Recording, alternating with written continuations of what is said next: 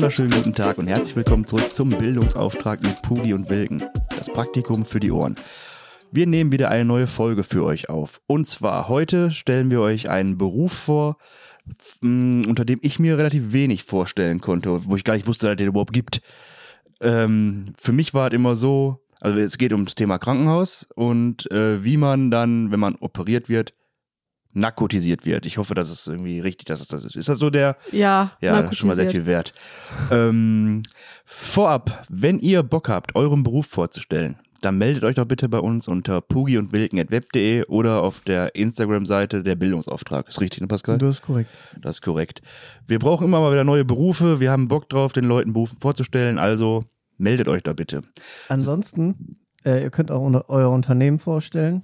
Genau, Das stimmt. geht auch. Wenn ihr jetzt irgendwie, wir haben ja jetzt schon das ein oder andere Unternehmen auch an der Hand. Ja. Und äh, ja, wenn ihr da Aber die ist noch nicht draus, die Folgen. Die nehmen wir erst noch auf. Ja, aber eine haben wir ja schon. Welche denn? Cloud Card Grading. Cloud Card Grading, stimmt. Ja. Jetzt kommen noch zwei Unternehmen in den nächsten zwei, drei Monaten, die wir aufnehmen werden. Also wenn ihr Bock habt, wie gesagt, meldet euch, wir hätten Bock darauf. So, dann beginnen wir jetzt einfach mal mit dem jetzigen, nicht Unternehmen, sondern Beruf. Mit der lieben Jonah. Möchtest du dich einmal vorstellen? Wer bist du? Was machst du und worüber reden wir heute? Ja, also ich bin Jonah, ich bin 21, bin jetzt im dritten Lehrjahr in der Ausbildung zur Anästhesietechnischen Assistentin, äh, kurz ATA. Ähm, ja, ist ein relativ neuer Ausbildungsberuf, gibt es seit 2013 erst. 2016 haben die ersten ihr Examen gemacht. Ist jetzt gerade im Umbruch von einer nicht staatlichen Ausbildung zu einer staatlichen Ausbildung. Ich bin der letzte Jahrgang, der noch nicht verstaatlicht ist. Äh, alle nach uns sind verstaatlicht, aber eigentlich ändert das nicht viel an der Ausbildung. Okay. Ähm, was heißt das? Was macht man da? Was ist ATA? Ähm, du lernst halt alle möglichen Möglichkeiten für Narkose. Also es gibt ja klar die Vollnarkose, die jeder von uns kennt, wird schlafen gelegt und äh, Licht ist aus. Es gibt aber ja auch die Möglichkeit, Regionalanästhesien zu machen, also dass du zum Beispiel nur den Arm betäubst oder was viele Frauen außer Geburtshilfe oder Gynäkologie kennen, ist ja die äh, Peri Peridualanästhesie, dass du halt so einen Schmerzkatheter im Rücken hast. Es gibt noch die Spinalanästhesie, dass du halt quasi die Beine nur betäubst und du lernst halt alles Mögliche dafür. Ähm, Notfallmanagement, Reanimation, Arbeiten in der Notaufnahme, Arbeiten auf der Intensivstation. In den verschiedenen Funktionsbereichen endoskopieren, was es da nicht alles gibt, kannst du auch. Ja. Okay. Das heißt, seit 2013 gibt es die Ausbildung. Hat man vorher Leute nicht narkotisiert?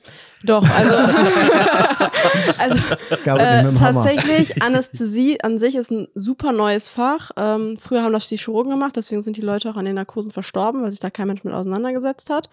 Ähm, Also war jetzt sehr böse gesagt, dass wenn das die Chirurgen gemacht hat, dass die Leute gestorben sind. Nein, es, es gab halt keine eigene Fachrichtung dafür. Äh, die gibt's erst so seit 1960 ungefähr. Ähm, und vorher hat man halt klassisch die Krankenpflegeausbildung gemacht, musste dann zwei Jahre in der Krankenpflege arbeiten und hat dann eine zweijährige Fachweiterbildung gemacht zum Anästhesie- und Intensivpfleger Okay. und konnte damit dann erst in die Anästhesie rein. Und wir machen jetzt einfach direkt die Ausbildung. Was Ja. unterscheidet dich jetzt von einem Anästhesiepfleger? Ich darf mehr. Okay.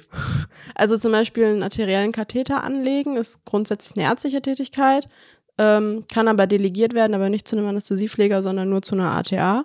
Wir sind kein pflegerischer Besuch, äh, Beruf, wir sind eine ähm, technische Assistenz, wie der Name ja schon sagt. Du bist keine Pflegerin? Du hast gar nichts mit der Pflege zu tun, weil das wäre jetzt tatsächlich auch witzigerweise eine Frage von mir gewesen, ähm, wie viel Pflegeinhalt die Ausbildung quasi beinhaltet. Aber das Drei Wochen Pflegepraktikum Ja gut, reicht ja auch, ne? in drei Jahren. Wie um RTW, ne? Nee, um KDW.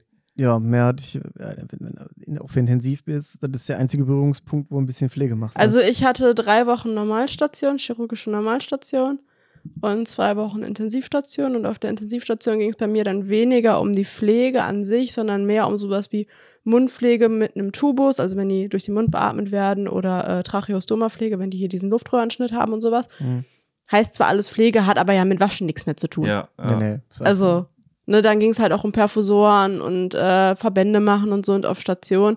Hätte ich lernen sollen, wie man pflegt, habe ich aber nicht. Mhm. Ja. Das heißt, du bist auch keine Pflegefachkraft nach Nein. der Ausbildung. Ich bin anästhesietechnische Assistentin.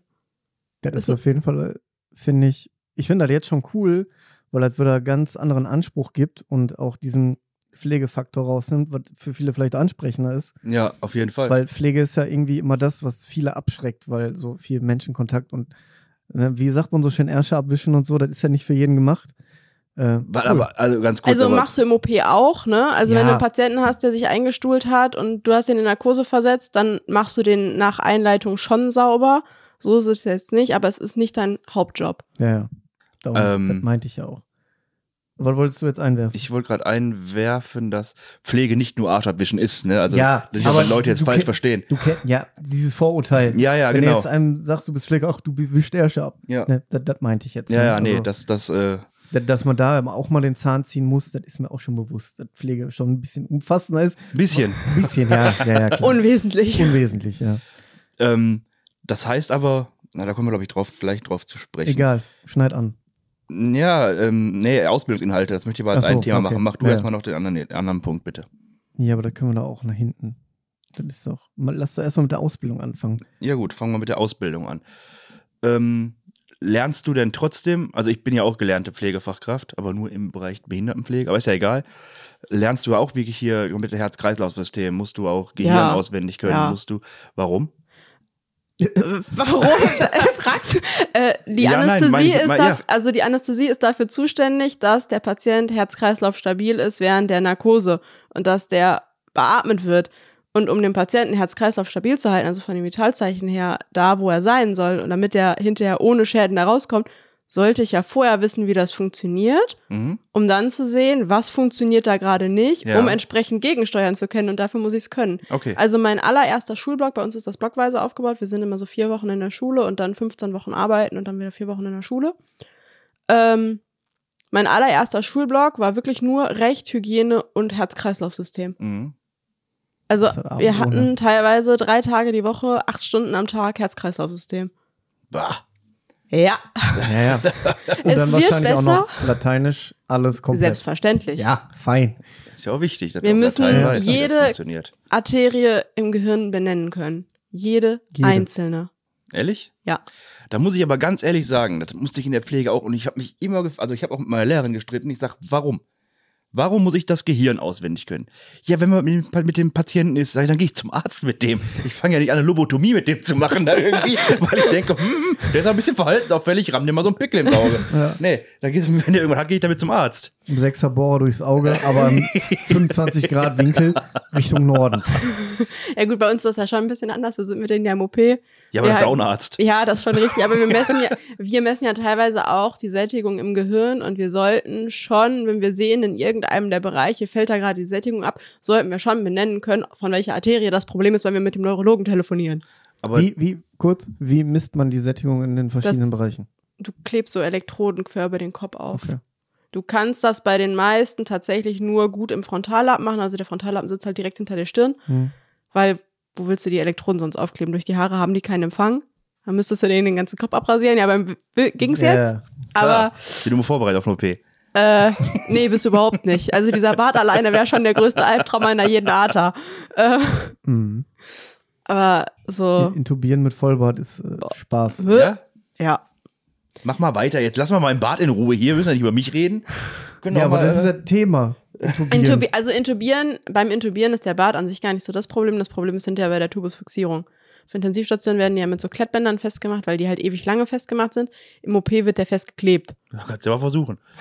Genau. Bei dir wird man dann so an der Schläfe irgendwie anfangen, dann nach unten kleben, um den Tubus drum gehen und wieder zur Schläfe hoch. Sieht halt absolut bescheuert aus, aber Aber da ist ja der Vorteil, wenn du narkotisiert bist, kriegst du das nicht mit, wie doof du aussiehst, Und- wenn du da Ja. liegst. das hält halt auch nicht so gut, wie wenn du wirklich schön über die Oberlippe Ja. gehen kannst oder so. Aber ja, wir haben so ein paar Klettbänder aus dem OP für so Spezialfälle wie euch zwei.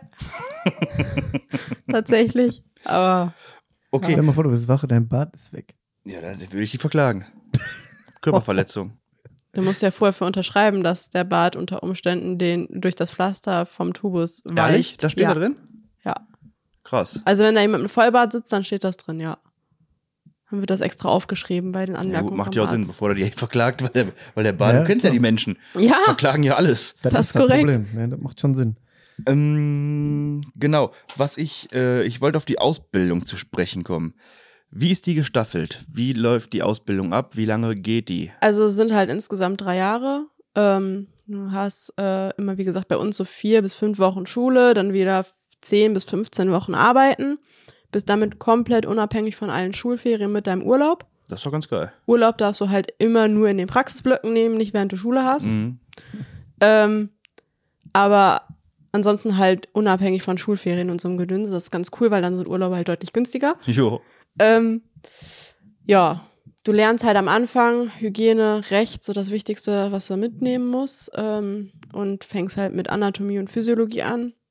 Herz-Kreislauf-System, Lunge, äh, Gastrointestin, also Magen-Darm-Trakt, Verdauung, ähm, Hormone, ja, und dann halt Pathophysiologie, also Krankheitsbilder, äh, gerade von der Lunge, wie beeinflusst das unsere Beatmung, weil je nach Krankheitsbild an der Lunge musst du anders beatmen und lernst dann, wie du das alles machst und die ganzen verschiedenen Narkosetechniken. Ähm, Regionalanästhesie habe ich ja vorhin schon mal angeschnitten, Mhm. Allgemeinanästhesie, also Vollnarkose, Sedierung, welche verschiedene Medikamente es da gibt, Medikamente zur Kreislaufstabilisierung, Darfst du Medikamente vergeben?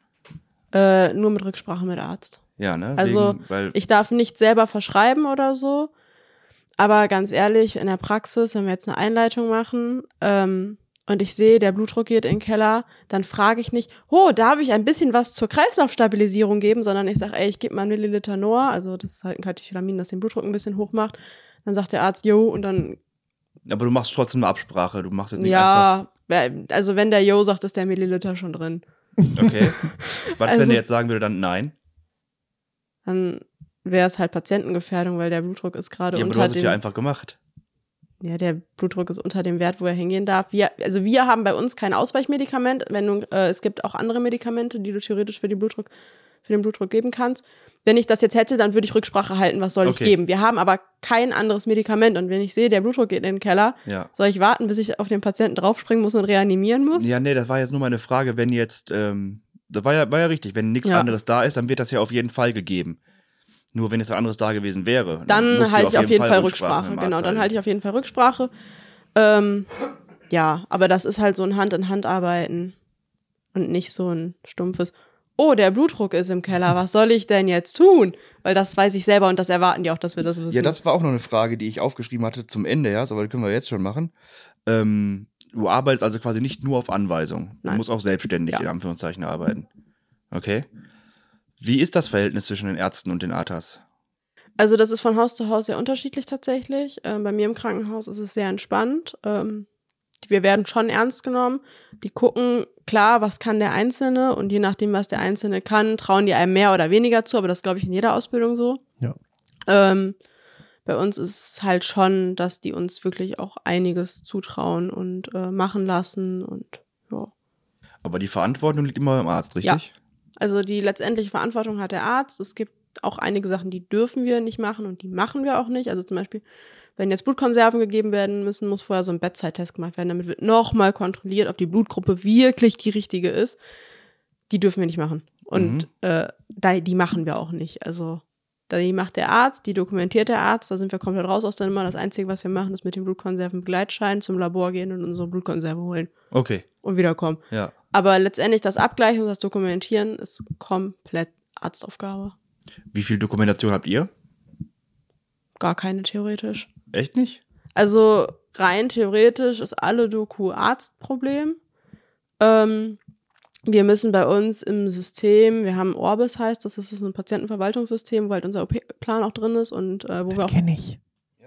Ja, ich habe kur kurz, ich habe ja doch Vorstellungsgespräche gehabt und ich hätte fast ja in Kamp-Lindfort in einem Krankenhaus angefangen in der IT. Ah, okay. Ja, und die mir gar nicht arbeiten- erzählt. Ja, und die arbeiten mit Orbis. Okay. Orbis ist so das Programm neben Ja. Medical Star, also das sind so die beiden.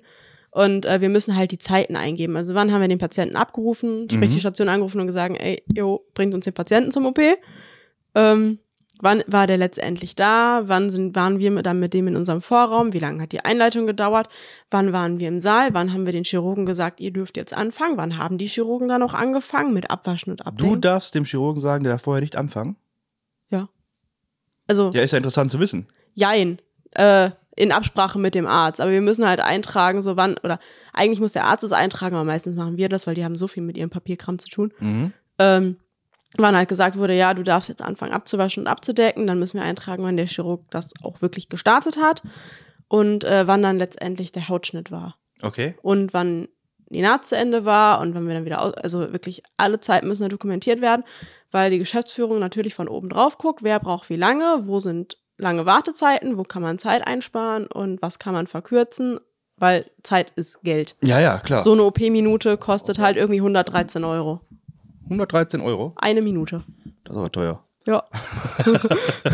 okay. Aber das, also kurz, ich, das finde ich aber schon krass, dass du da wirklich auf Zeit getrimmt bist, aber da geht es um Menschenleben so. Ja, also. Das ist wieder Geld, ne? Uns ja, juckt das überall, halt im Endeffekt, also uns juckt das im Endeffekt halt auch nicht. Wir tragen es einfach nur ein. Aber es ist halt zum Beispiel so, wir hatten einen Spezialisten von Chirurgen, der hat dann schon mal irgendwie einen Assistenten oder so geschickt zum Abwaschen oder was. Und dann war der Patient abgewaschen und abgedeckt und die OP hätte theoretisch starten können und der hat halt anderthalb Stunden auf sie warten lassen. Der Chirurg? Ja. Bis dann mal Hautschnitt war. Und solche Zeiten sieht die Geschäftsführung dann natürlich auch und findet die natürlich überhaupt nicht geil. Jo. Weil da steht der OP quasi anderthalb Stunden für nichts still. Ansonsten, wenn die Einleitung länger dauert, weil der Patient instabil ist, ja, dann dauert die Einleitung halt länger. Ja, gut, das, ja, das, das ist ja auch verständlich. Aber ja. wenn der einfach, weiß ich nicht, alle Stunden nochmal kurz zu seiner Sekretärin geht oder was, weil er noch was zu tun hat, äh, würde ich als Geschäftsführer auch sagen, weil das äh, kannst du in deiner Freizeit sehr gerne machen, aber nicht, wenn da ein Typenpatient, äh, ein Patient im äh, OP liegt. Ja, das, das, naja, okay, verstehe ich dann. So was geht gar nicht. Aber andersrum, äh, dauert so lange, wie es dauert. Ne? Genau, also es dauert so lange, wie es dauert. Das muss halt nur dokumentiert werden, um unnötige Wartezeiten zu vermeiden. Ist so eine OP vorher geplant, wie lange die ungefähr dauert? Ja. Also die OPs sind alle, haben eine ungefähre Zeitdauer und die wird mal besser, mal weniger gut eingehalten, kommt auch immer ein bisschen auf die OP-Gegebenheiten an und so. Aber zum Beispiel so eine Gallenblase hat mit Ein- und Ausleitung ungefähr eine Stunde, wenn mhm. die laparoskopisch entfernt wird. Okay, was heißt das? Ähm, du hast so, so Minischnitte, die sind dann so einen Zentimeter lang und davon drei Stück im Bauch. Dann geht man damit so Trokaren rein, heißen das sind so Stäbe und dann kommt eine Kamera und dann, das ist halt minimal invasive Chirurgie, dass mhm. du nicht mehr den ganzen Bauch aufreißen musst. Ähm, und dann holst du halt die Gallenblase raus, wenn da zum Beispiel Steine drin sind oder die entzündet ist oder so. Und dann, das dauert ungefähr eine Stunde. Okay. So eine Hüfte kann schon mal zwei Stunden dauern, wenn du die ersetzt. Hm, lass uns noch mal ganz kurz zurück auf die Ausbildung mhm. kommen. Das ist, ähm, das ist aber eine anerkannte Berufsausbildung. Ja. Also von der IHK? Nee, von der DKG, von der Deutschen Krankenhausgesellschaft. Okay. Krankenkassengesellschaft momentan noch. Krankenhaus oder Krankenkassen. Ähm, ja, dadurch anerkannt. Ähm, wie gesagt, alle nach uns sind staatlich anerkannt. Bei uns ist es so, dass wenn wir unser Examen haben, dass wir das einmal einschicken müssen.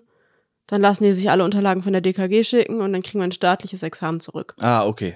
Ja, okay. Also letztendlich sind wir auch staatlich anerkannt. Dann, wie sieht die, also die Ausbildung haben wir ja gerade schon angeschnitten mhm. gehabt. Gibt es auch Zwischenprüfungen und ja, wir hatten, äh, also du schreibst vier Klausuren, oder bei uns haben wir noch vier Klausuren im Laufe der Zeit geschrieben. Ähm, ich glaube, jetzt die schreiben an Ende von jedem Schulblock eine Klausur, also neun oder elf oder so. Als, als, als Abschlussarbeit oder wie, wie meinst du das? Nö, du schreibst halt am Ende von jedem Schulblock dann einfach eine Klausur über den letzten Schulblock. Okay. Wir hatten halt im Laufe der Ausbildung insgesamt nur vier, die waren dafür dann halt umfangreicher, mehr zu lernen, weil du halt mehrere Blöcke abgedeckt hast. Die schreiben halt immer nur über den einen Block. Ja. Du hast nach anderthalb Jahren ungefähr, also die fängt immer im August an, die Ausbildung. Und im Januar im zweiten Lehrjahr, also ungefähr anderthalb Jahre später, hast du halt eine mündliche Zwischenprüfung. Ähm, die solltest du auch bestehen, weil sonst darfst du wiederholen. Echt? Ja. Das äh, musst du die beim ersten Mal bestehen, direkt? Ja. Okay. Aber das ist machbar. Also, ohne Scheiß, das ist wirklich machbar. Wenn du nicht gar kein Deutsch sprichst, so wie eine Klassenkameradin von mir, dann ist die durchaus schaffbar. Äh, ja. Okay. Und dann hast du halt Abschlussprüfung schriftlich, mündlich, praktisch. Wie äh, sieht die praktische aus? Stehst du im OP? Ja, also du ähm, bekommst am Tag vorher gesagt, welchen Patienten du am nächsten Tag halt für deine Abschlussprüfung hast.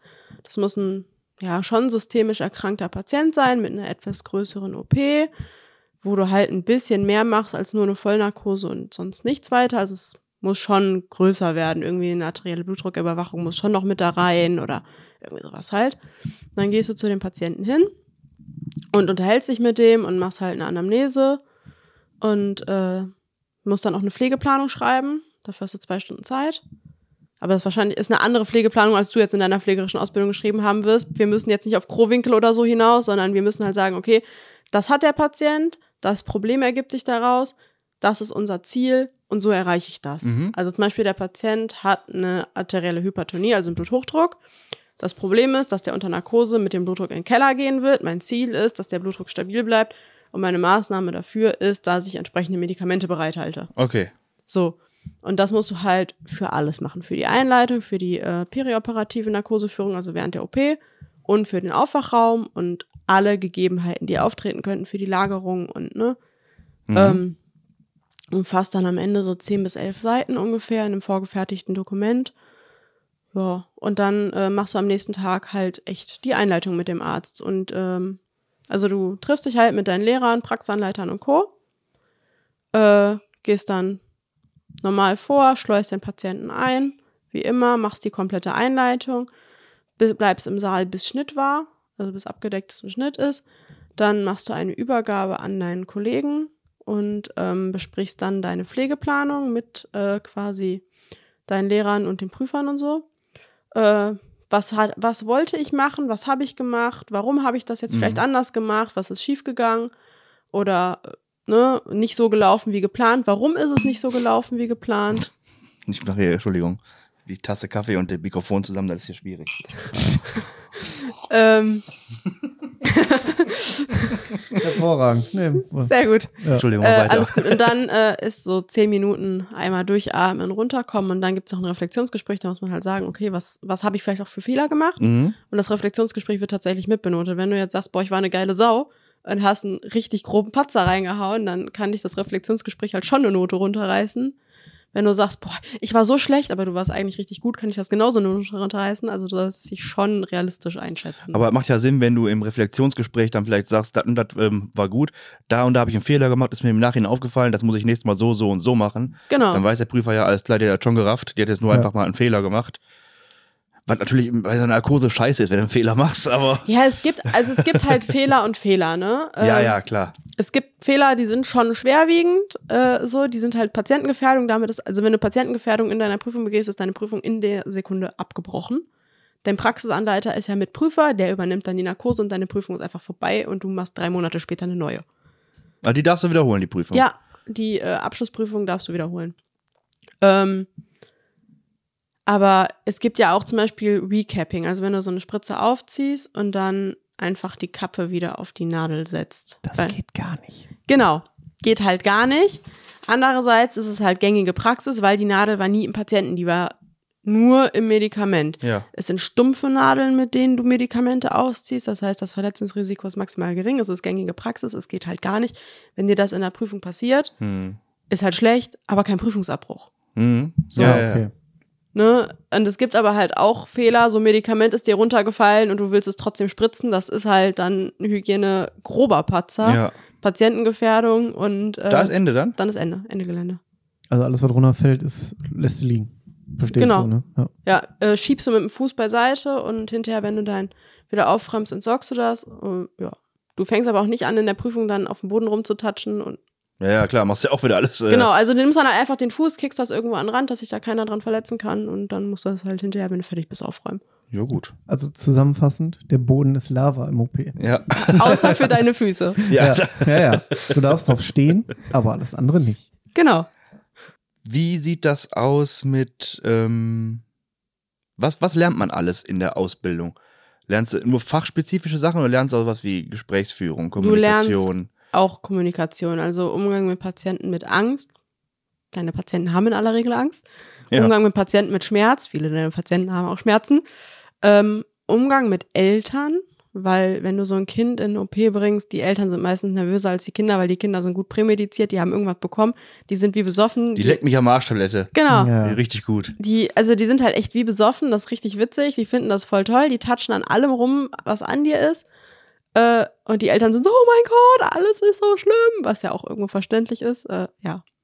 Aber da ist dann halt wie beim Pflaster abreizen, macht den Abschied kurz und schmerzlos, weil dann ist dein Kind weiterhin entspannt. Irgendwann überträgt sich die Nervosität nämlich trotzdem. Ja, da hast ja, du ja. keinen Bock drauf. Kinder schlafen, wachen auf, wie sie einschlafen und wenn dein Kind schreiend einschläft, wacht es auch schreiend Ist auf. das so? Ja. Ah. Mm. Unangenehm.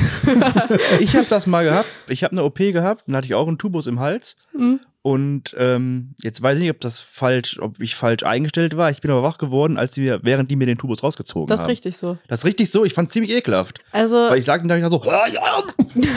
so und dann, Also- ja. Extubationskriterien, also um diesen Tubus wieder rauszuziehen, sind halt Körpertemperatur über 36 Grad Celsius. Ist jetzt bei größeren OPs relevant, ne? Ähm, Vorhandensein der Schutzreflexe, also dass du hustest, dass ja du, der, war vorhanden. ähm, dass du halt, äh, wenn man dir an den Wimpernkranz geht, dass du halt mit den Augen zuckst. Darüber überprüfen wir zum Beispiel Narkosetiefe, wenn wir intubieren wollen, dass die halt nicht mehr mit den Augen zucken, weil das sollen die halt schon nicht mehr mitbekommen, so Patienten. ähm, und dass die auf Ansprache reagieren. Also der Tubus wird erst gezogen, wenn du auf Ansprache deine Augen aufmachst. Ist das so? Ja. Aber das ist ja trotzdem sehr ekelhaft. Ja. Ich habe das aber vorher, ich habe ja, ja schon des Öfteren operiert worden, habe das aber vorher nie mitbekommen. Ja, das ist, weil manche der Medikamente auch eine retrograde Amnesie heißt das machen. Also, Ah. dass du so die letzten fünf Minuten vergisst. Okay. Ja, Oh. habe ich da nicht. Tja, doof. Das dich. tritt halt auch mal ein und mal nicht. Also, das ist so, ja. Naja, ich habe es ja überlebt, war ja Ja. jetzt nicht ganz so schlimm. Aber ähm, lernst du auch mit dem Tod umzugehen? Weil das ist ja auch irgendwie wichtig, weil das kann ja auch schon mal. Ist, ist schon mal was passiert in die Art? Äh, Ja, also ich, äh, ja. In die Art, Junge. Wie sprichst du? Wir machen einen Bildungsauftrag. Ist in Ja, die ich habe den Satz ja noch nicht beendet. ich wollte fragen, ob in der Art schon was passiert ist. ja, also Richtung schon. Tod. Halt quasi Äh, auf dem OP jemand verstorben, weil ja. Kacke. Ja. Ja, also wir haben eine große Gefäßchirurgie bei uns. Das heißt, wenn da so ein Bauch, also so eine Aussagung an der Bauchaorta ist ja das größte arterielle Gefäß, was der menschliche Körper so hat. Wenn das reißt und das reißt offen im Bauch, dann brauchst du gar nicht zum OP fahren. Und weil der verblutet dir innerhalb von einer Minute innerlich. Echt? Schaffst du nicht bis in den OP. Den Weg kriegst du nicht mehr hin. Manchmal hast du Glück, dass da irgendwelche Organe drauf liegen und das dann nur so da raussickert. Dann hast du so ungefähr zehn Minuten, bis du Schnitt haben solltest. Aber die Chancen für diese Patienten sind halt schon eher nicht so der Brüller, ne? Äh, viele deiner Patienten sind halt auch einfach ultra alt, mega krank. Ähm, und die wissen, dass die OP eventuell das Letzte ist, was sie sehen. Okay. Die wissen das, die wissen das Risiko, die wissen aber auch, ohne die OP geht's auf jeden Fall zu Ende. Hm. Also es hat so ein 50-50-Ding und dann So. sagst du, komm. Dann ist ist ja halt, eine Lose-Lose-Situation, oder? ja, also 50-50, schon. Ja. Also in der Theorie, in der äh, Ausbildung lernst du es tatsächlich gar nicht. Es wird null thematisiert, also zumindest bisher nicht. Ich bin ja jetzt noch nicht fertig. Äh, aber soweit ich weiß, ist es gar nicht Teil dessen. Wir lernen Ethik. Ähm, Aber der wird da mit Sicherheit angesprochen werden, oder? in der Schule nicht, nein. Krass. Also bei mir ist es mich. so, äh, tatsächlich ist es in der Praxis relativ gut thematisiert worden. Ähm, bei uns wird da sehr offen drüber kommuniziert. Wenn du was hast, kannst du immer zu deinen Praxisanleitern, zu wem auch immer gehen, zu unserem Chef, der ist da auch sehr empathiefähig und du kannst immer drüber reden. Und ähm, es war zum Beispiel auch, es ist mal in einem anderen Saal ein Patient verstorben und dann musste er trotzdem wieder zurück ins Bett und auf Station, damit die Angehörigen sich verabschieden können. Mhm. Ähm, und dann wird halt auch ganz klar gesagt, hey, wir betten hier jetzt einen Toten um, wer das nicht kann, der geht. Ist das so? Ja. Okay. So, fertig. Und das finde ich eigentlich auch eine gute Sache. Das ist, das ist fair, ja.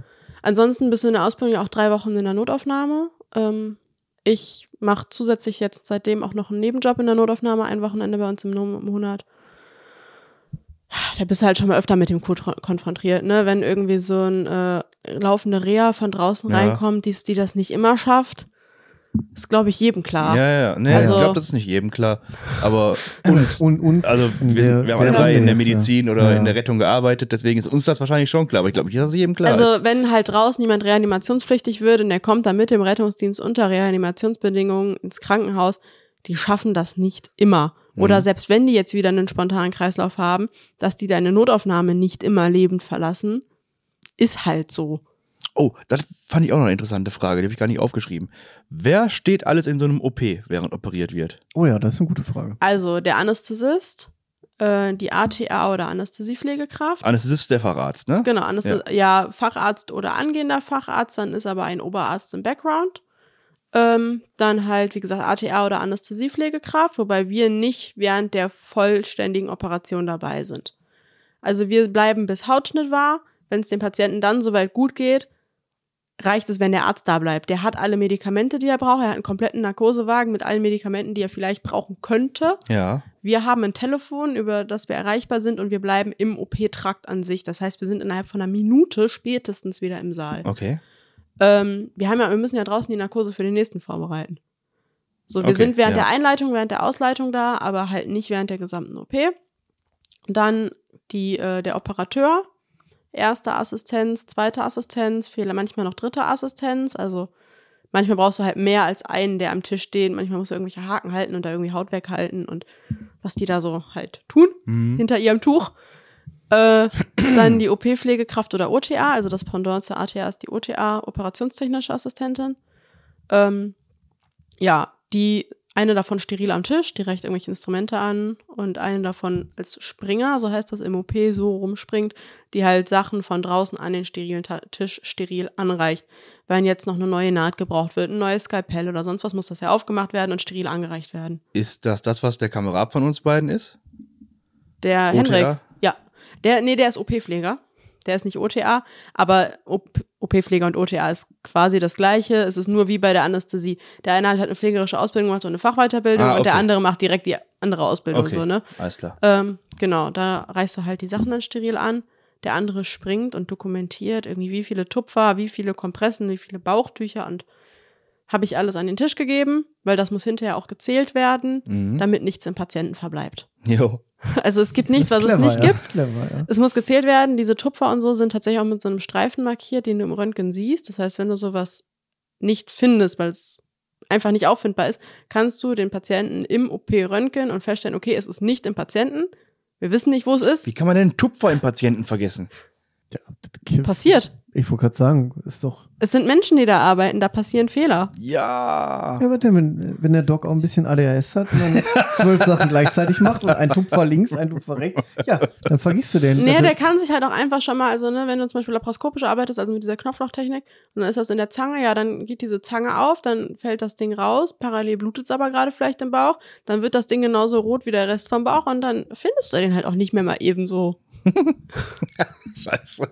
ja, okay. Ist, darüber habe ich nicht nachgedacht. Oh ja, schön, ja. Also, ja, OP ist schon sicher und auch heute sehr viel sicherer als früher. Ich will jetzt keine Angst machen, in OP zu kommen, wobei ich selber mich niemals in eine Vollnarkose begeben lassen würde, aber das ist ja was anderes. Äh, aber da arbeiten halt Menschen und wo Menschen arbeiten, passieren Fehler.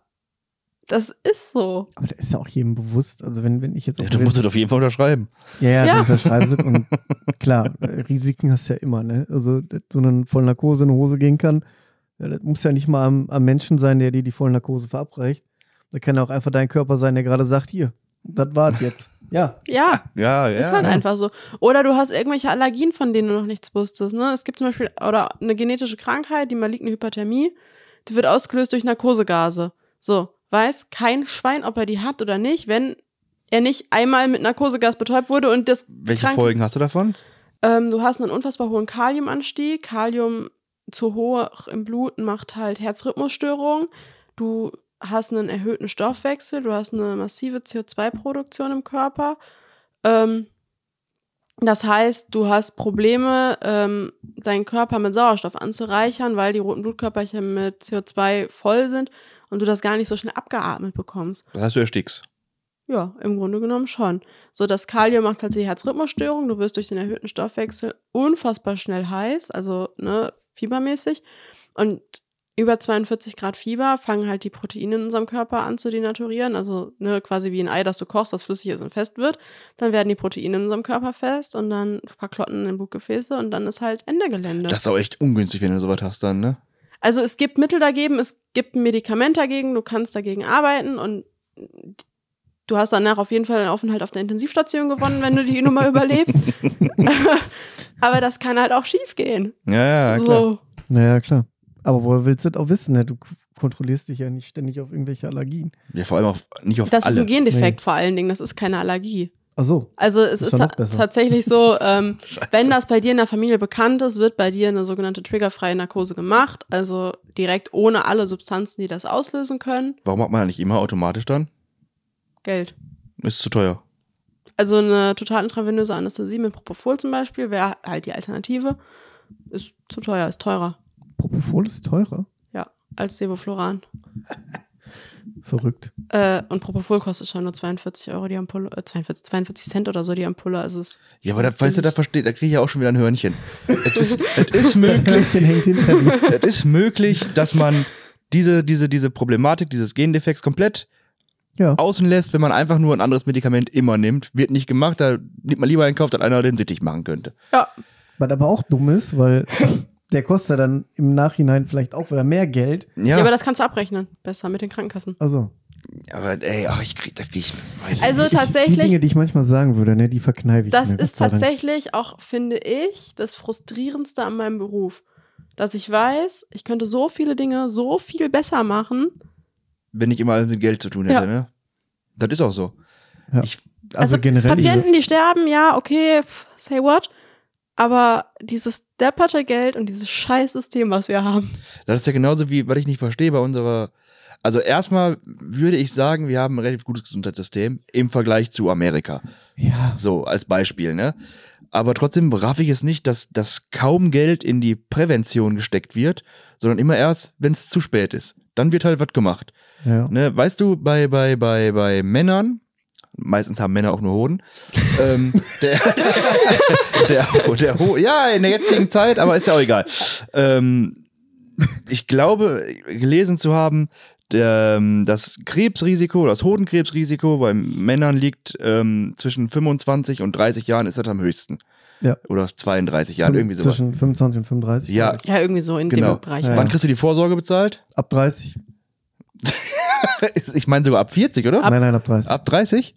Nee, 35 sogar erst, glaube ich. Ja, auf jeden Fall nicht ab 30. Warte mal, ich bin 35 geworden. Ich glaube, ab, ab, Ab quasi- 35, außer du hast Risikofaktoren. So. Ja, ja, aber der Risikofaktor ist doch, wenn die Krebsrisiko ab einem 25-jährigen Lebensjahr Ja. höchste ist, dann macht man das doch am besten mit 25 und nicht erst, wenn du sagst, ja, schade. Jetzt hat er. Bei äh, Frauen ist es ja zum Beispiel so, Abtasten der Brust wird äh, ja grundsätzlich gemacht beim Gynäkologen, aber eine Sonographie wird halt erst ab 35 angeboten. So, jetzt hatte ich letztes Jahr Schmerzen, bin zum Gynäkologen gegangen, der sagt, ja, pff, ich finde kein, ich taste keinen Knoten, also mache ich auch keinen Ultraschall. Ich sage, ja, aber ich habe Schmerzen, so, ne? Ja. ja, Muskelkette aus dem Nacken. Ich sag, nee, die zieht nur oben lang, davon habe ich seitlich keine Schmerzen so. Ja, dann Gynäkologen gewechselt, der hat einen Ultraschall gemacht, zack, vier Knötchen. Ja, ja, So wäre halt easy peasy vermeidbar gewesen, dass da vier entstehen, wenn mal ein Jahr vorher ein Ultraschall Ja. gemacht worden wäre. ich bin ja auch zum, zum Urologen gerannt, weil mir da unten was weh tat. Ne? Dann dachte ich mir, also ich hab natürlich, ich bin ja ein Mann, ich habe erstmal ein Jahr gewartet. Ne? Empfehle ich keinem, wenn ihr Schmerzen im Intimbereich hodenmäßig habt, geht sofort dahin. Das ist auch gar nicht so Wie schlimm. kann man denn so lange warten? Die das Frage geht. stelle ich mir auch gerade. Das geht. Und dann bin ich dahin und sag dann irgendwann, Dr. Arzt, pass auf, das tut weh. guck doch mal nach. Ich glaube, ich habe Hodenkrebs. Dann sagte er, ja, ich guck mal. Er guckte, ne, dann fühlte er erstmal alles ab, sagt er, na, ich fühle da nix. Ich sage, das ist schon mal viel wert. Dann hat er quasi ähm, Ultraschall gemacht gehabt. Ich habe da auf dem Ding alles gesehen, ne, auf diesem Ultraschall, alles. Dann sage ich, was ist das denn da? Sagt er, er hat Blutgefäße. Und das? Das auch. Und im Endeffekt war halt nichts. Aber ich habe, der, der hat es aber auch nur gemacht, weil ich gesagt habe, ich habe Schmerzen. Hätte ich jetzt einfach gesagt, ich will eine Kontrolluntersuchung haben, hätte er gesagt, ja, können Sie haben, kostet dann weiß ich nicht 130 Euro, kannst du nicht selber bezahlen. Ja. Was ich auch so krass fand, dann hatte ich da ja meine vier Knötchen. Ärztin mich überwiesen zur Mammographie. Bei uns im Krankenhaus ist so eine radiologische Praxis mit Mammographie-Gedönse, ne? Ich da angerufen, vom Krankenhaustelefon aus extra, weil online habe ich schon gesehen, Termine irgendwie, das war im April und Termine gab es wieder für Dezember. Also da angerufen, Ja. Die sagen so, ja, also äh, wie sind Sie denn versichert? Ich sage, ja, gesetzlich. Ja, dann können Sie im Dezember vorbeikommen. Ich sage, Junge, ich habe da vier Knötchen in der Brust, ich war 20 Jahre alt. Ich so, garantiert nicht im Dezember. Ich warte jetzt keine acht Monate, ne? Ja, außer Sie wollen das selber bezahlen, dann geht nächste Woche. Ja, ey, aber ist das nicht krass? Habt ihr, habt ihr das ge gehört gehabt, äh, ein Interview mit Felix Lobrecht mit im Hotel Matze? Nee. Kennt ihr den Da- mit, Podcast? mit seinen Depressionen? Ja, Ja, ja. wo der, der sagte halt, ähm, Felix Lobrecht hat auch Depressionen und wollte auch in eine Klinik. Und da hat er auch gesagt gehabt im Interview, sagte er, das Schlimmste ist, dass er, der hat ja einfach Geld. Ja. Der ist halt, der hat ein bisschen wohlhabender als der Durchschnittsbürger in Deutschland. Er hatte angerufen und hat gesagt, in der Fachklinik, ich muss in eine Klinik. Ja, wie wollen Sie, wie sind Sie versichert? Sagt er, ich bezahle selber. Ja, dann können Sie morgen kommen. Ja. morgen! Ja. Mhm. Wenn ich da anrufen würde und sage, ich müsste in eine Klinik. Anderthalb Jahre. Ja, dann sagt Ja. er, ja, wie sind Sie versichert? Kasse. Hm, na, das ist ganz schwierig. Ja, können ja. Sie mal äh, auf die Warteliste kommen für in drei Jahren. Das ist echt Das ist eine krass. Schweinerei. Und das ist das Problem. Wie gesagt, ich sage eigentlich, finde ich, haben wir ein gutes Gesundheitssystem, aber je tiefer du da reinguckst, desto mehr denkst du dir, ja, das könnte man vielleicht noch verbessern. Also wir haben halt, was gut ist, ne, jeder, egal ob versichert, wie versichert, vielleicht auch gar nicht versichert, kriegt halt erstmal eine Erstversorgung. So, du kannst in eine Notaufnahme stolzieren und selbst wenn du es nicht bezahlen kannst, passiert dir halt einfach nichts. Ja. So, Ja, ja, klar, du kannst einfach rein. Aber- du wirst erstmal versorgt, klar. äh, halt mit Terminen kriegen für Fachärzte und so dieses tiefergehende und halt, wenn du dann wirklich auch im Krankenhaus arbeitest und dieses interne, ist halt schon krass. Also Ja, ich finde, das geht halt nicht. diese Zweiklassengesellschaft, privat gesetzlich. Ja, mein, Das, das ist halt der größte Problem. mein Vater ist ja auch privat versichert, ne? Der ist ja Beamter gewesen. Und der hat auch zu mir gesagt, der musste zum MRT. Ne? Und dann hat er gesagt gehabt, pass auf, Kind, ich muss zum MRT. Ich sag ja dann, geh da hin. So, ne? Ja, ich habe einen Termin gemacht. Sagt er, weißt du, wie lange ich jetzt warten muss? Ich sag, nee. Sagt er, ich habe in zwei Wochen erst einen Termin bekommen. Und mir denkt, Vater, wenn ich einen MRT-Termin jetzt ausmache, da kann ich da in vier Monaten hingehen. Vielleicht. Äh, Radprax Düsseldorf, da kriegst du mega schnell Termine, die sind am Flughafen, die haben nämlich acht MRT-Geräte und arbeiten 24-7. Ehrlich? Ja. Ich kann nachts einen Termin haben bei denen? Ja. Sollen wir auch einfach sowas machen? Wir kaufen uns irgendwie ein paar Ey, weißt du, MRTs was sowas kostet? Ist ja egal, die, Also Kohle, ich- die Kohle hast du in drei Tagen wieder raus. brauchte dieses Jahr ja ein Sprunggelenks-MRT und äh, auch gesetzt. Also ich bin halt für stationäre Aufenthalte privat zusatzversichert, aber halt für so ambulanten Schnickschnack halt nicht so, ne? Und dann ich online geguckt, bei Dr. Lip, wo kriege ich denn einen Termin in unter einem halben Jahr vielleicht, weil ist ja nur auch wirklich kein Notfall. Ja, da, zwei Tage später, 7 Uhr morgens, ganz entspannt vor dem Blockunterricht ein MRT vom Sprunggelenk gemacht. Ehrlich? Ja. Das ist krass. Also bei Dr. Lip mal zu gucken, finde ich, lohnt sich halt schon. Kennst du die App, Pascal? Ich kenne die App, ja. Ja, ich kenn die auch. Das sie ist auch. Die mega. Die ist auch wirklich mega. ja. Du kriegst Äh. halt zeitnah Termine. Wobei auch da, als ich noch im ambulant betreuten Wohnen gearbeitet habe, habe ich auch viel mit, mit psychisch kranken Menschen gearbeitet. Aber auch da findest du nicht so Nee, schnell einen. Psychiatertermin Mhm. Psychiater oder. Psychologentermin oder sowas. Neurologe geht da sogar halbwegs, da war es so zwei Wochen, drei Wochen. Aber Psychiater und, und, und Psychologe Also es gibt- kannst du vergessen. Es, es gibt ja eine in Bottrop, ich nenne den Namen jetzt nicht, weil ich empfehle keinem dahin zu gehen, aber es gibt, wenn du wirklich gerade Akutprobleme hast, könntest du in so ein Ärztehaus in Bottrop, die haben relativ zügig Termine, ich glaube innerhalb von ein oder zwei Wochen. Neurologe oder was? Psycho. Psychologe. Mhm. Ansonsten geht halt jede Notaufnahme von einem Krankenhaus, wo eine Psychiatrie mit dran ist, wenn du Ja. wirklich so akut gefährdet bist, weil da kriegst du zumindest immer ein Erstgespräch und im Zweifel dann eine stationäre Aufnahme. Ja. Also bei uns im Krankenhaus ist ja eine psychiatrische mit dran und äh, ja, so rund ein Viertel unserer Patienten am Wochenende ist psychiatrisch. Ja, aber das muss ja auch einfach allgemein mal jetzt, ich meine, das wird ja schon besser, das Thema, ne? Da reden ja jetzt schon ganz viele, äh, ich sag mal, bekanntere Menschen, deutsche Comedians und so weiter drüber, dass das äh, ja einfach nichts Schlimmes ist. Wenn, also schlimm schon, wenn du das hast, Ja. aber du bist ja nicht, du bist ja nicht hochsteckend, äh, hoch ansteckend, wenn du Depressionen hast. Nee, oder aber sowas, ne? Es wird halt totgeschwiegen oder es wurde jahrelang Ja, es wird ja langsam besser. Es wird, finde ich, teilweise auch immer noch totgeschwiegen. Also ich Ja. hatte tatsächlich mal angefragt, ob wir dazu Unterricht machen könnten im Zuge der Ausbildung und Umgang mit psychisch erkrankten Patienten im OP, weil das ist halt auch Schlafen schwieriges. Thema. Ja, bei uns ja nicht. Wir schleusen die ja ein. Ach so, okay. Also ne, wir nehmen die ja an der Schleuse entgegen und müssen eine Abfrage machen. Wer sind Sie? Wie heißen Sie? Wo kommen Sie her? Was sollen wir operieren? Wann haben Sie das letzte Mal gegessen und getrunken? Und äh, überhaupt im Allgemeinen? Und welche Medikamente? Also wir wissen das alles, weil das steht im OP-Plan und auf dem OP-Protokoll, aber wir müssen das ja alles nochmal fragen. Ja. Und gerade Umgang mit psychisch Erkrankten ist da erfordert, finde ich, eine besondere Sensibilität. Ich meine, ich habe die jetzt, weil ich habe ja persönlichen Kontakt mit äh, ne, psychischen Erkrankungen und so und habe da halt meine äh, Stellen und weiß, wie ich damit umgehen sollte. Aber das weiß halt nicht jeder. Mhm. Und dann habe ich halt gesagt, sollte man da nicht vielleicht mal Unterricht zu machen, so? Nein, warum? Ist doch gar kein Thema in unserer Gesellschaft. Ja. Ach so. Ach so, klar. Ja, ist es ja auch Okay. nicht. Man wird ja nicht drüber gesprochen. Ich wollte gerade sagen, wenn du über ein Thema nicht redest, dann musst du doch. Ja, ja. Okay, lass uns mal zurückkommen nochmal auf Ja. die Ausbildung. ja. Ähm, ich habe da noch eine Frage eigentlich zu, und zwar, ähm, welchen Schulabschluss brauchst du dafür?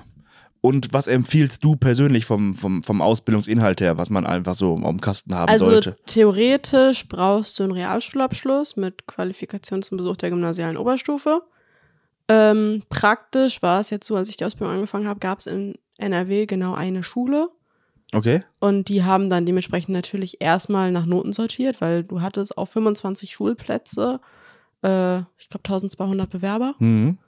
Und dann haben die halt nur Abiturienten und Leute mit Fachabitur im Bereich Gesundheitswissenschaften nur Notendurchschnitt 2,0 und besser genommen. Ja. Das hat sich jetzt entspannt, seitdem das Ganze verstaatlicht ist. Da gibt es ein paar mehr Ausbildungsplätze und dann kommst du doch mit einem Realschulabschluss rein.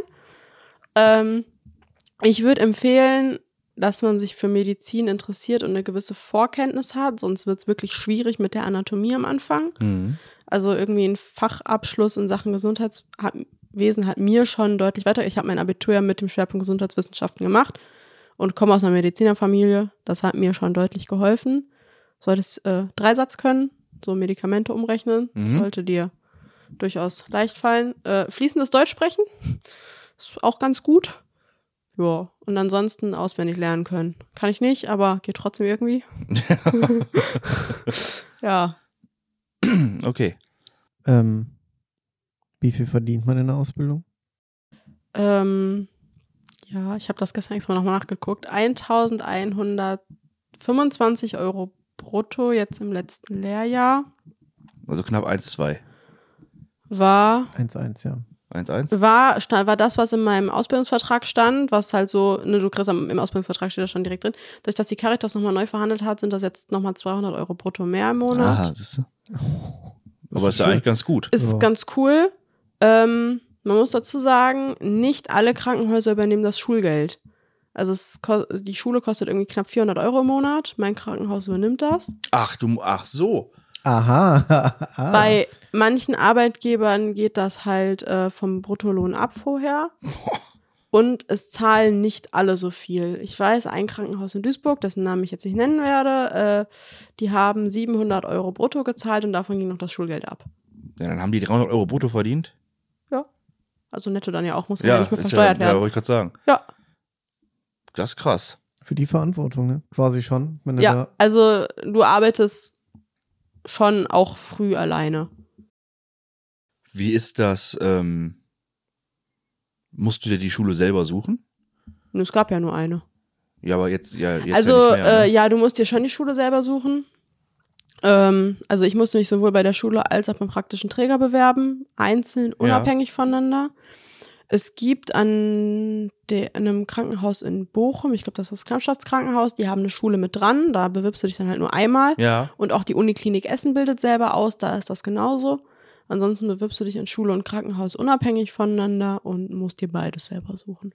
musste ich ist, damals auch ist, machen. ist aber auch cool, weil dann kannst du dir halt aussuchen, wo, äh, in welchem Krankenhaus du quasi. Genau, also es gibt so Kooperationslisten, ähm, mit welchen Krankenhäusern halt die einzelnen Schulen kooperieren. Und daraus kannst du dir halt eins aussuchen. Mhm, okay. Ich musste ich aber damals, als ich die Altenpflegeausbildung angefangen habe, auch machen. Ich musste, eigentlich machst du das erst, dass du dir zuerst die, die Schule suchst Hm. und dann das Altenheim dazu. Bei mir war es andersrum, weil ich den Platz im Altenheim schon sicher hatte. Ah, Und okay. dann sagten die mir, welche Schule gehst du? Ich sag, was, was, was, was, wie, was für eine Schule gehe ich? Was weiß ich denn? Ich sag, sie müssen doch einen Schulplatz haben. Ich sag, aha. ja, dann, äh, was, was gibt's denn so für Schulen hier? Wir arbeiten mit dem oder der zusammen, gehen Sie mal dahin. Ich so, dann gehe ich mal dahin. habe ich mich dann nochmal beworben, Also aber ja, habe ich auch relativ schnell bekommen. bei uns war es tatsächlich so, im September, im Vorjahr der Ausbildung, also elf Monate vor der Ausbildung, war der Einsendeschluss für die äh, Bewerbungsunterlagen in der Schule. Mhm. Und ähm, im Oktober waren dann da die Vorstellungsgespräche, also zehn Monate vor der Ausbildung. Und im Dezember hatte ich dann mein Vorstellungsgespräch im Krankenhaus und hatte damit dann meinen Ausbildungsplatz sicher, weit über ein halbes Jahr vor. Ja, bei mir war es ja auch alles noch ein bisschen anders. Ich bin ja äh, aus dem FSJ rausgekommen im, boah, ich glaube, August. Ja, ich glaube, das hört im Augen. Ja. Ja, im August und habe dann äh, angefangen, mich um eine Ausbildung zu kümmern, die dann im Oktober angefangen hat. Also zwei Monate. Ja, gut, ich habe halt. Und dann habe ich äh, nach anderthalb Wochen die Ausbildung abgebrochen. habe ich dich kennengelernt, Pascal. Ja, ja, ich weiß. Wir haben uns dann heiß und innig geliebt. ich habe äh, tatsächlich mich im Abitur schon drum gekümmert, was ich mache. Eigentlich wollte ich Medizin studieren. Mhm. Aber naja, es ist, glaube ich, kein Geheimnis, dass so einen Studienplatz zu kriegen jetzt nicht unbedingt das Einfachste auf dieser Welt ist. Ist das so schwer? ja, also ich habe immer noch keinen. Und ich habe ein 1-3er Abitur. Weil du ein 1-0-Abitur brauchst, oder was? Ja. Also Weil ich, auch hab- riesen Schwachsinn ist. also ich Ja. habe ein 1-3er Abitur, ich habe einen 98% im Medizinertest. Also ne, diesen komischen TMS, den du machen kannst. Das heißt, 2% der Leute waren besser als ich in meinem Durchgang. Das heißt, schon überdurchschnittlich gut. Und ich kriege keinen Platz. Musst du noch mal einen Einstellungstest machen, bevor du äh, einen Studienplatz Ähm, kriegst? Ja, es gibt diesen Medizinertest mittlerweile, diesen TMS, der verbessert deinen Notendurchschnitt quasi nochmal. Und die Universitäten setzen mittlerweile mehr auf den Medizinertest als auf den Abiturnotendurchschnitt. Ähm, ja, aber ich habe mit der Kombination keinen, Ausb äh, keinen Studienplatz bekommen. Dann habe ich mal so einen Chancenrechner genommen und habe mir gedacht, naja, okay, haust du mal noch rein, theoretisch, wenn du jetzt die Ausbildung schon Ja. fertig hättest, ne?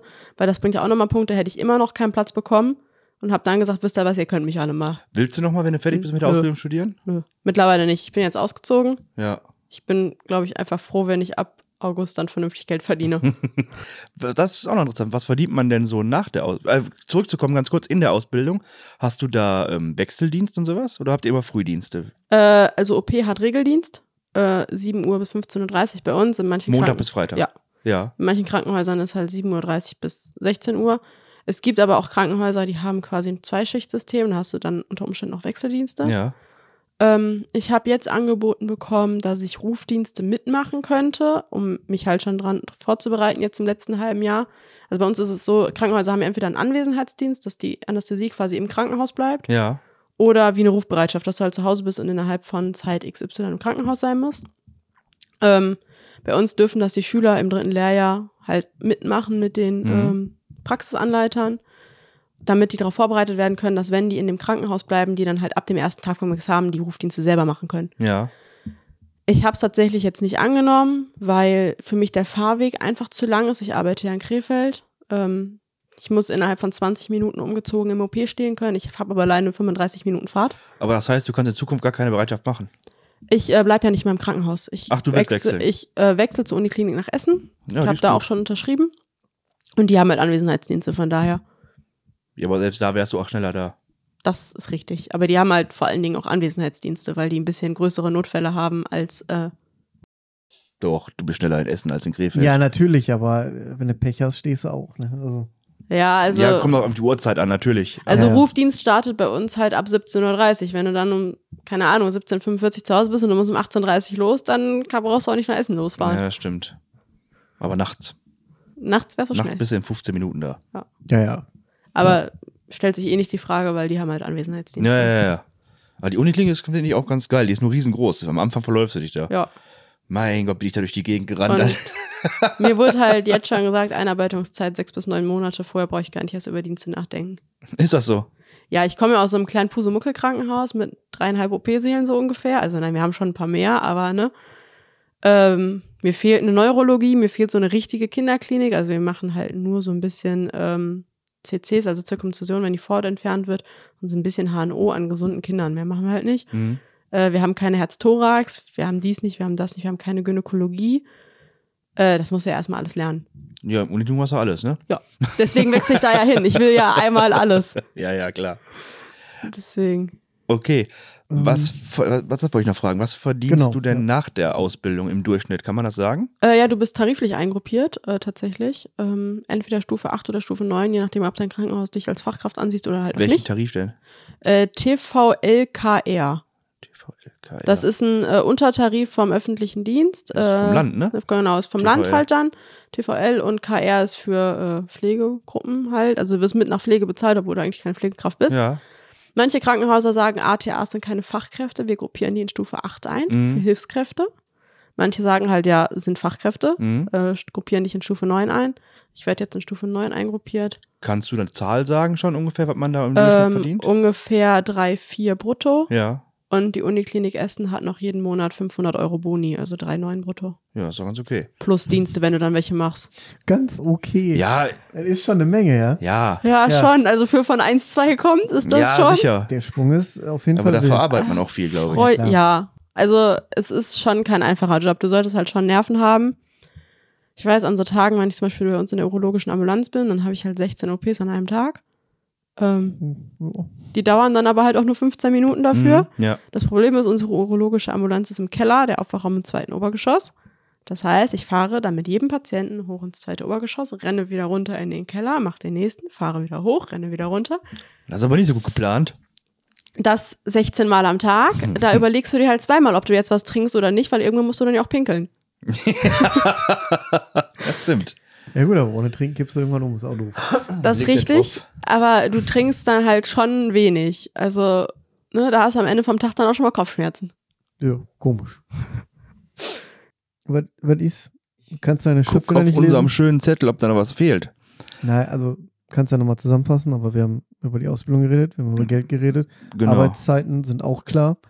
Ähm, Also äh, 24-7, ne, Nachtdienste, Rufdienste, jedes Krankenhaus hat da unterschiedliche Modelle. Es gibt mittlerweile die ersten Krankenhäuser, die arbeiten wirklich im Dreischichtsystem. Homeoffice wichtig. Homeoffice äh, gibt es keine Möglichkeit. Also ich warte ja noch auf den Tag. Es gibt ja mittlerweile einen Operationsroboter, den Da Vinci X. Ist das so? Ja. Und den kannst du von zu Hause aus bedienen? Theoretisch schon. Nur in Deutschland nicht, weil unsere Leitungen alle kaputt sind. Nee, in Deutschland ist das nicht zugelassen. Also das Ding ist gebaut worden tatsächlich für Kriegsgebiete, Ja. dass die Ärzte nicht immer in diese Kriegskrankenhäuser müssen, dass so ein Sol verletzter Soldat mal eben notdürftig, transportfähig zusammengeflickt wird von der Ferne aus, dann halt transportiert wird in ein richtiges Krankenhaus, wo halt gerade keine Bomben fliegen und dann da vernünftig operiert wird. Dafür ist dieses Ding gebaut worden.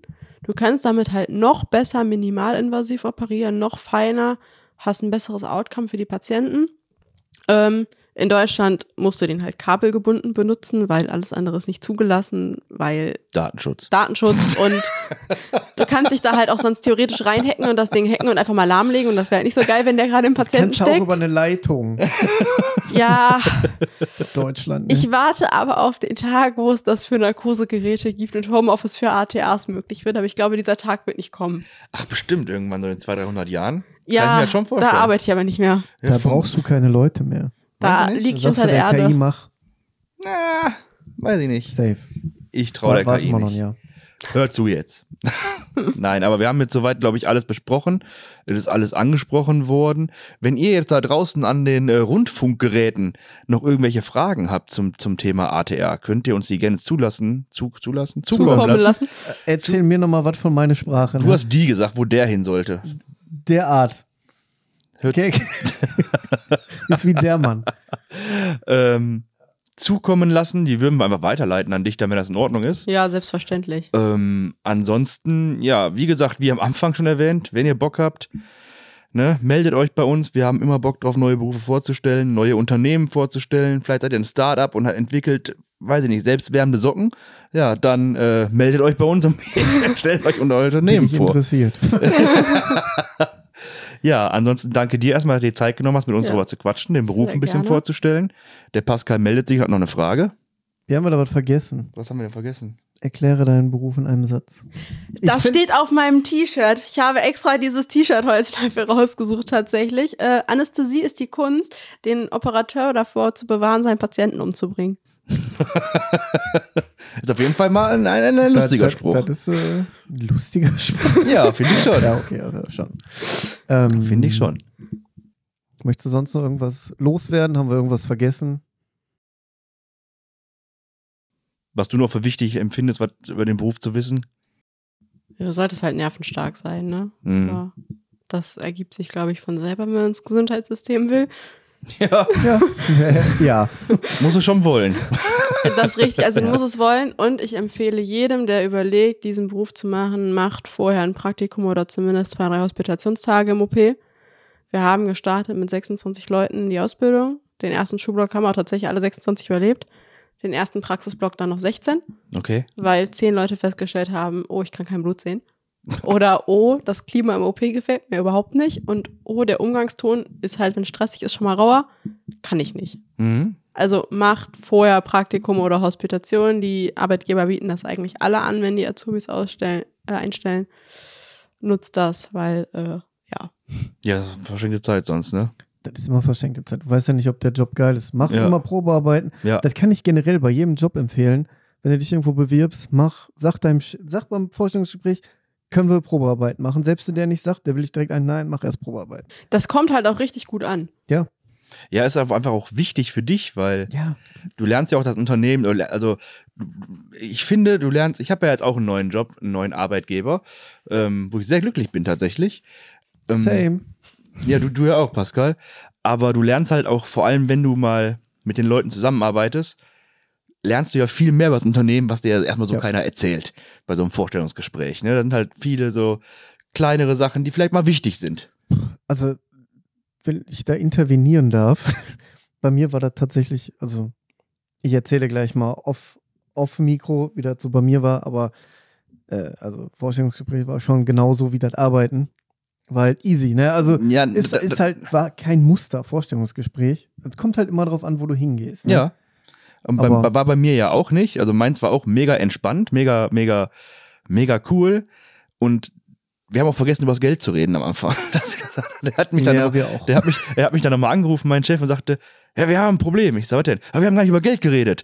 Ich sag, ja, das äh, finde ich ganz wichtig, wenn wir es noch mal machen würden. Sagte er, ja, das sehe ich auch so. haben wir uns halt nochmal zusammengesetzt. Also bei mir mein Vorstellungsgespräch für die Uniklinik Essen war halt auch super entspannt. Der äh, in der Anästhesie, also ich kenne das so, bis zum Oberarzt kannst du alle duzen.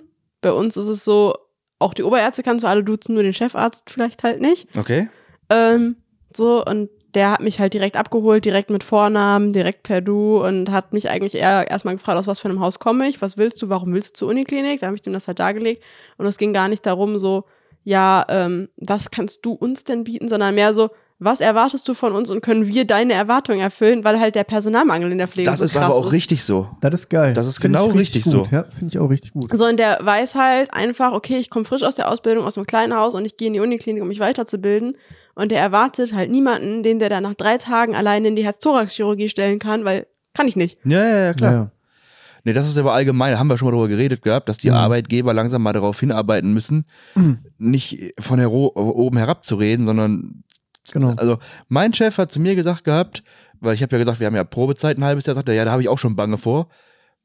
Warum? Ja, weil du innerhalb, du kannst innerhalb von zwei Tagen, äh, zwei Wochen gehen, ohne was zu sagen. Das wollen wir ja nicht. Ja, klar. Ja, Könntest normaler- theoretisch sogar von heute auf morgen gehen. Ja, Ja, ja, aber, aber- normalerweise hast du ja als, als, als äh, Arbeitnehmer immer Schiss in der Probezeit, so die schmeißen nicht sofort raus, also die können nicht sofort rausschmeißen, aber das ist ja zweiseitig. Da muss man Ja. halt den Leuten, Das ist über, ähm, die Leute merken, denken sich so, ich glaube, ich habe sogar nur drei Monate Probezeit.